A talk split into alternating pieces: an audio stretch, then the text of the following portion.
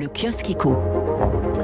Apple, la firme qui valait 3000 milliards de dollars, c'est la une des échos. Le fabricant de l'iPhone bat un record absolu de capitalisation.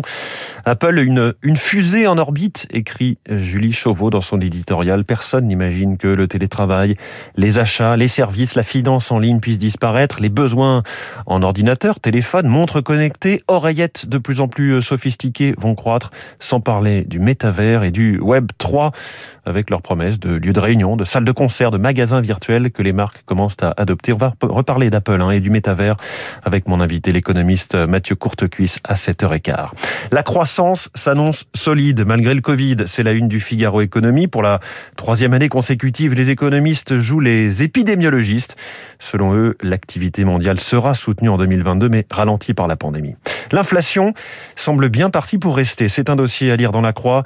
En 2021, les prix à la consommation ont augmenté en France de 2,8%. Inflation provoquée par la hausse des énergies, mais qui pourrait se diffuser plus largement.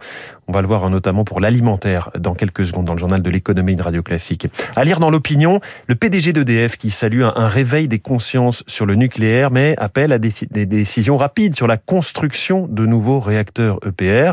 Jean-Bernard Lévy attendu du concret. J'y reviendrai dans les spécialistes à 7h40 c'est vrai qu'il y a comme une, une fenêtre de tir, notamment politique, pour avancer sur les décisions de chantier de nouvelles centrales. Et puis, dans les échos, comme dans le Figaro, il y a ces récits du procès Terranos, de la gloire à la prison, la chute d'une icône de la Silicon Valley, c'est le titre dans le Figaro. Reconnue coupable d'avoir menti sur la technologie de Terranos, Elizabeth Holmes risque 20 ans de prison. Elle promettait plus d'une centaine d'analyses à partir du prélèvement d'une seule goutte de sang. Escroquerie a jugé le tribunal. On referme ce kiosque.